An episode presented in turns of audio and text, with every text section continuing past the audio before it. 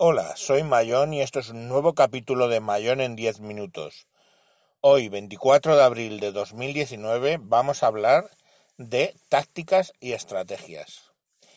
Por motivos que no vienen al caso, eh, estuve colaborando al principio de mi carrera con, con la Armada Española y el vicealmirante para el que trabajaba, que luego fue almirante, y fue gema y fue subió mucho. El vicealmirante para el que trabajaba en aquel entonces eh, siempre me decía Paco, porque me decía Paco, a mí todo el mundo me ha dicho Javier, menos este hombre que siempre me decía Paco, y en concreto Paco el Rojillo. Eh, me decía, Paco, tú eres muy buen táctico y muy mal estratega. Claro, él, las personas que están en esos cargos tienen el objetivo y la facilidad de identificar rápidamente los puntos fuertes y flojos de una persona. Y la verdad es que mmm, esa predicción que me hizo al inicio de mi carrera ese vicealmirante tenía mucha razón. Yo soy buen táctico y soy bueno en situaciones tácticas y soy tremendamente mal estratega. Vamos a hablaros y os voy a poner unos ejemplos de cuál es la diferencia entre estrategia y táctica. Si pensamos en el ejército, el general que está al mando de un teatro de operaciones, pues imaginaros la Segunda Guerra Mundial, el frente eh, el frente de los americanos hacia Alemania, pues el teatro europeo. Eh, ese general sabe pues que tienes que tomar tal, yo qué sé, el puerto de Amberes, porque eso va a ser la llave para luego avanzar por hasta Jutlandia y entonces envolver el tercer ejército alemán y entonces haces no sé qué por el sur y se genera una pinza, generas una bolsa y tal. Eso es una estrategia global, ¿vale? Pero para que esos generales consigan esa estrategia, tienen que bajar y pues para tomar el puerto de Amberes tienes que tomar el pueblito. La clave para tomar el puerto de Amberes es tomar tal ciudad que está al sur, que cierra un puente sobre un canal y entonces vas a permitir que tus acorazados, con tus fuerzas acorazadas, pues tu artillería acorazada y tus tanques puedan pasar, pongamos por caso. Y conseguir superioridad de fuego eh, para poder invadir el puerto de Amberes. Bueno, eh, para conseguir eso necesitas a alguien que vaya allí a tomar el maldito pueblo. Y ahí entra, pues a lo mejor un coronel que planifica cómo van a atacar ese pueblo. Y sigue siendo estrategia de menos nivel. Pero llega el punto en el que tenientes y capitanes al mando de gente tienen que tomar el puente y pues tienen que ver en tiempo real qué es lo que está pasando, qué tropas tienen a favor y en contra, eh, ven la situación real porque, pues bueno, los edificios han sido derruidos y eso ha generado zonas de cobertura o los edificios no se han derruido y tienen puestos, esos sirven de puestos de francotiradores, etcétera. Entonces al final, cuando yo defino la diferencia entre táctica y estrategia, es un poco la diferencia entre teoría y la realidad y la práctica. O sea, cuando tú llegas y cuando palpas la realidad de la situación, que suele ser caótica, pues en el caso siempre tiende a ser caótica, en el caso del ejército evidente, o sea, te empiezan a disparar y si te dan te mueres y se acabó tu táctica y tu estrategia y tu todo. Y esa realidad, o sea, ese mmm, tratar con la realidad de la situación y de situaciones complicadas es la táctica. Por supuesto, la una no puede vivir sin la otra. Quiere decir, muchas veces la persona que es buena en táctica tiende a pensar que es el que hace el trabajo de tierra y ese es el que tiene el valor. O sea, a mí para qué me vale que el general esté planteando que tiene que hacer una pinza envolvente para conseguir no sé qué del sur y la parte norte por Ámsterdam, etcétera. Eh, si no estoy yo aquí pegando tiros, ¿no? Esa es la tendencia a pensar a nivel de táctica. Pero mm, es un absurdo, una cosa no puede vivir sin la otra por muy buen táctico que sea, si le sueltas a un pelotón en medio de la nada sin realmente tener unos apoyos y unos soportes y una línea de logística y una serie de cuestiones estratégicas detrás de ellos, por lo que sueltas son a 4, 5 o 20 personas a un matadero que pues van a morir de la forma más estrambótica posible. Entonces al final ni la táctica puede vivir sin la estrategia, ni por supuesto la estrategia puede vivir sin la táctica, porque tienes que llegar al punto de poder hacerlo. Una cosa es el plan global y otra cosa es ir allí y pegarle un tiro a alguien. Y os pongo el ejemplo del ejército, pero os puedo poner el ejemplo de cualquier cosa. Yo que sé, un partido de fútbol americano. Pues eh, hay una estrategia planteada por el entrenador. Pues él sabe Mm, de cuántos partidos llevan el equipo contrario, de cuándo fue la última vez que han jugado, de si han tenido, qué sé yo, qué, qué tipo de, de vuelo han tenido, si llevan poco cansancio de la temporada, etcétera. Él tiene una visión general de lo que quiere hacer. Y luego está el quarterback, o en el fútbol español, el, capitán, el, el que está viendo realmente en qué situación están los otros jugadores es el quarterback el que está viendo a la defensa y está viendo que, mm, pongamos por caso, eh, él tiene planeada una jugada que le ha dicho el entrenador que tiene varias opciones, o sea, correr él, correr el running back, yo qué sé. Y entonces él, él ve, y el, el, running back tiene previsto en esa jugada que si corre, corre por la izquierda, y el quarterback que si corre, corre por la derecha. Y él ve el defensa y ve que el defensa está cargando su peso más en la mano izquierda, sabe que está queriendo levantarse y empezar a correr a la izquierda, pues le va a pasar al, en vez de pasar al running back, va a hacer un amago y va a correr él por la derecha, porque los defensas van a tender a correr a la izquierda. Y ese tipo de cosas, ese bajar a la realidad. Y eso es otro ejemplo, pero un cirujano, un cirujano muchas veces te dicen, no, hasta que no abran no sé lo que va a pasar, ¿no? Y eso es, eso es verdad, ¿no? Eh, ellos pueden tener toda la información y el cuadro médico, pues el consejo médico mm, decir, pues vamos a operar el tumor, vamos a entrar por tal sitio, por tal costado, vamos a ir por detrás del estómago para llegar a no sé dónde. Pero al final, el tipo, en el momento que corta y empieza a salir sangre la, ya empieza la táctica. Y ahí es donde tú realmente, un buen táctico, tiene que adaptarse a las situaciones cambiantes que ocurren. La idea general, la estrategia es lo que te ha dicho el comité médico. Es tienes que entrar por detrás del estómago, no sé qué, cauterizar, lo que sea, para quitar el tumor. Pero al final, pues cuando abres ves que, ups, pues tal órgano está un poco más pegado de lo normal porque yo que sé, el tejido que se encuentra está un poco más enquistado debido a, yo que sé, una lesión que tuvo de pequeño y eso no lo has podido ver en ese momento y es el cirujano en ese momento quien está en una situación táctica. Y hay una cosa con, con las situaciones tácticas que a mí me preocupa cuando, cuando hay un problema, cuando yo me enfrento a un problema eh, en una reunión, hay mucha gente con, con afrontando un problema, nos podemos encontrar que la gente tiende a ponerse nerviosa, ¿no? Y a actuar rápidamente y, y yo no soy así. Por eso yo soy mejor táctico probablemente que ellos. Porque, o sea, muchas veces estoy en una reunión, estoy viendo un problema que están, pues una máquina que está teniendo un problema y hay que solucionarlo, cualquier historia, ¿vale? Pues cuando era técnico de sistemas o analista de sistemas. Y los estoy viendo y la sensación que tengo es como que yo voy a cámara lenta y ellos van a cámara rápida, ¿no? entran en el modo este pollo descabezado, que tú un pollo, es curioso, pero a una gallina le cortan la cabeza y puede correr. Corre, de hecho, es que según la parte que le cortes, si le dejas un poco del cerebelo, el, el, pollo corre por, toda la granja sin saber dónde va a ir a una velocidad que, y lo ves y dices, joder, da miedo, ¿no? Porque es un pollo sin cabeza y corre.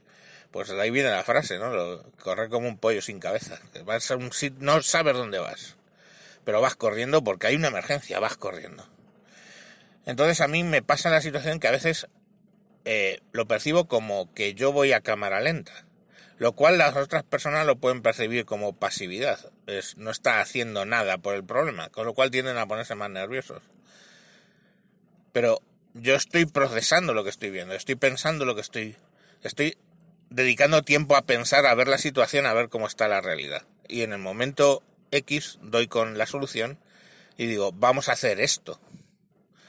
A todos los efectos, el que ha ido a, más velocidad que yo, parece que tiende a pensar como decir, ojo, instantáneamente se le ha ocurrido la solución.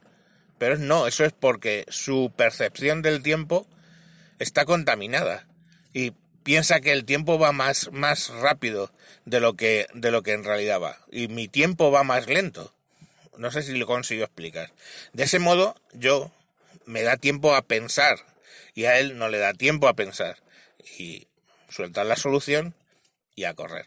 Que también hay muchas situaciones, porque claro, tú sueltas la situación y luego tenemos los egos y cómo funciona la gente.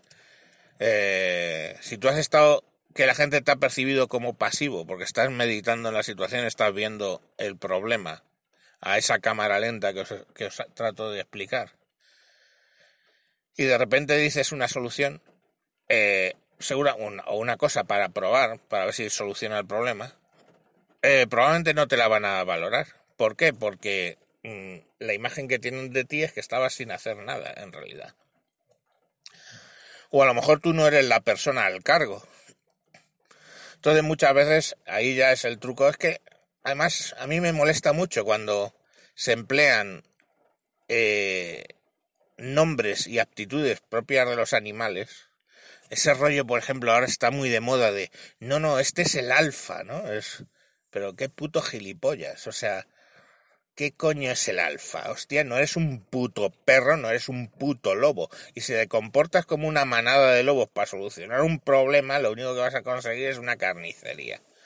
Porque es así, ¿no? Es, que es, como una cosa como muy tonta, ¿no? El rollo de ese, ah, no, es que es el alfa.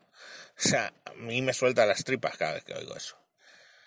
Pero bueno, como la gente funciona así, pues a lo mejor lo único que tienes que hacer es acercarte al alfa y decirle por lo bajito, pues yo probaría no sé qué. Como está tan jodidamente metido en la mierda hasta las orejas, porque es el alfa y todos esperan que solucione el problema, pues si se lo dices por lo bajini, lo mismo tienes suerte y aplica esa solución, estamos asumiendo que tú no eres la persona que está al mando del, del equipo y se va a solucionar. ¿Que buscas el crédito? Pues siempre procura que cuando le estás diciendo eso al, oh cielos, al alfa, que te escuche alguien. Y al rato dirás, no, si la idea fue de Javier, o de Paco el Rojillo, como lo quieres decir. La idea fue de Javier. Pero al final yo es que nunca he vivido mucho de... Yo no soy mucho de vivir de las medallas, quiero decir, si me reconocen que he sido yo el que ha dado con la solución, bien, y si no, pues también. Bien es cierto que cuando tú le dices, oye, ¿por qué no hacemos esto al alfa? Y el alfa lo pone a funcionar, luego tiene que explicar por qué eso solucionó el problema. Y no lo sabe, no lo va a saber hacer, porque el que ha tenido la cadena de pensamientos que le han llevado a esa conclusión, ha sido tú, no ha sido él que es el que lo ha aplicado. Entonces, o queda como un tonto con suerte, o tú lo explicas y entonces todo el mundo ve que has sido tú el que ha tenido la idea. Pero bueno, que tampoco. Otra cosa que me saca mucho de quicio en las situaciones tácticas en, en España en general es que tendemos soberanamente a buscar al culpable del problema antes de solucionar el problema. Y eso es una gilipollez. Yo tengo un problema, generamos un problema Hostia, tenemos un problema porque alguien la ha cagado generalmente. Eh, ¿De qué sirve ponerse a buscar quién es el que la ha cagado? Lo acuciante es solucionar el problema. Oye, solucionas el problema y luego si te apetece o todavía te quedan ganas, ejecutas a quien sea el que haya, al que le haya cagado. Pero lo acuciante es el problema, no por qué has llegado al problema. El por qué has llegado al problema le puede interesar a un estratega, no te digo que no, pero no si estás en situación táctica. Tú no quieres saber por qué has llegado al problema. Tú lo que tienes que hacer es solucionar el problema. Y eso es muy de a la japonesa. Los japoneses siempre están enfocados a solucionar el problema, no a buscar quién es el que causa el problema.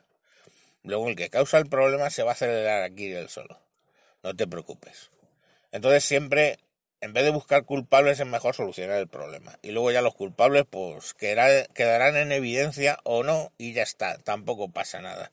No tenemos que conseguir en dos intentos un mundo perfecto e ideal para, para, eh, eh, para, vivir en él. Se puede vivir en un mundo imperfecto. El puto mundo es imperfecto. La realidad es imperfecta y vivimos todos los días en ella. Y eso es también la base de la táctica. Y llevado a reuniones ocurre lo mismo. A negociaciones, perdón. Yo me dedico a negociar. Pero me dedico a negociar, pero hay que entender que yo no soy estratega. Yo soy un buen táctico. Entonces, eh, a mí, mi jefe, que sí que es estratega, o su jefe, que sí que es el estratega, me dice qué es lo que queremos conseguir, cuál es la visión, me explica cuál es la visión global de la situación de ambas empresas, o pongamos por caso. Y soy yo el que se tiene que sentar delante del otro negociador y toparme con la realidad. Pero si a mí no me planifican en comienzo cuál va a ser la estrategia, pues vamos a intentar sacar esto y si no vamos a tenemos opción de sacar esto otro o conseguir esto a cambio de esto otro. Esa estrategia, yo no puedo hacer nada. Ahora, una vez que yo tengo claro cuál es la estrategia, me la han explicado cuál es la parte que quieren de mí conseguir, de esa otra persona que se sienta enfrente de mí, ahora empiezo yo. Y a lo mejor le veo y es temprano en la mañana. Y le veo, oye, ¿qué tal? ¿Cómo va la familia? Uy, el niño, qué mala noche me ha dado. Coño, no has dormido, ¿vale? El otro no ha dormido, pero no lo demuestra. El otro va hasta los cojones de cafeína. ¿Vale? ¿Cuál es la estrategia? O sea, perdón, ¿cuál es lo que tengo que hacer? La táctica que tengo que seguir. Vale, empezar con cosas muy aburridas, con temas muy aburridos. Él está a tope de cafeína, está arriba, pero sé que eso es artificial. Sus glándulas suprarrenales van a consumir esa, esa cafeína, ¿vale? Y va a caer en picado. Entonces yo lo que tengo que aprovechar es para todo lo más aburrido, procedimientos, yo qué sé, todo lo que sea más aburrido de esa negociación, sacarlo en ese momento. Y además a un ritmo lento, para aburrirle, aburrirle y esperar a que le baje ese nivel de cafeína artificial. Y entonces es la noche esa que no has pegado, que no has pegado ojo y que te lo leo en la mirada, que no has pegado ojo, le va a llegar como un tren de mercancías y el tío va a bajar. Y ese es el momento en el tío en que baja, en el que yo voy a acelerar y voy a sacar los temas realmente importantes. Y le voy a empezar a acelerar la reunión y le voy a empezar a meter caña y le voy a joder porque no está al 100%. Pues ese tipo de cosas básicamente es sacar provecho de la táctica. O sea, tú ves realmente el tío, joder, mm, qué raro, no va, no lleva la ropa bien planchada uh, qué raro, el tío no sé qué, el tío mm, te cuenta que está ahí un poco con de peleas de divorcio. Mm, joder, este tío que siempre venía como un pincel, ahora viene con la ropa que no está bien planchada. Este tío se está divorciando, este tío tiene problemas. Pues vas a arrancar por ahí. A ver, que sí, que es una putada. Están usando tus tu situación personal para sacar provecho en una negociación, pero coño, es así, negocias con personas y con situaciones en el momento. Eso es lo que yo me refiero de táctica. Y si le puedes pillar en un punto flaco, pues lo aprovechas y ganas, joder. De eso va, va todo, ¿no? Para eso negocias, para ganar. Digo, sea, busca siempre, hay una cosa que es importante, ¿no? Busca siempre el win-win, ¿no? Que él crea que ha ganado y tú has ganado y cada cual se lleva lo suyo y todos contentos. O siempre, desde luego, tienes que tratar de que el otro salve la cara, sobre todo si vas a negociar más veces con él. Porque si realmente le humillas y le dejas en, en la nada, eh, primero y principal te van a cambiar de negociador la próxima vez. Y ya la ventaja que tienes porque le conoces a esa persona y ya has negociado varias veces con él y, ves sus comportamientos y le conoces, pues la vas a perder. Entonces siempre hay que procurar que el otro gane, o sea, eh, salve la cara. Pues ¿con qué salva la cara? Pues si se lleva a 25 euros por eh, la unidad, pues salva la cara. Y tú, pues que pensabas que podías llegar a pagar hasta 30, pues coño, ya, que, ya has ganado no intentes sacarlo a 20, que el tío no va a salvar la cara y le van a cambiar y ya vas a perder esa, esa variable que tienes tan perfectamente eh, calculada. En fin, es un poco, se ha quedado esto un poco largo, pero como hacía tantísimo que no grababa, porque he tenido la mano, he tenido una lesión en la mano y estoy de baja, lo he tenido, me han quitado el yeso y no está en mis mejores momentos. Pero bueno, espero que aunque largo os pueda parecer interesante lo que es la diferencia entre táctica y estrategia y un poco cómo me gano la vida. Me he ganado siempre la vida en temas tácticos. Cuando era temas de ordenadores y solucionar problemas, pues eso. Y cuando era de negociación, también siempre eh, a ese nivel. Ahora, no me busquéis para que planifique vuestra estrategia vital, porque ni siquiera soy capaz de planificar la mía. Un saludo y hasta próximos capítulos. Adiós.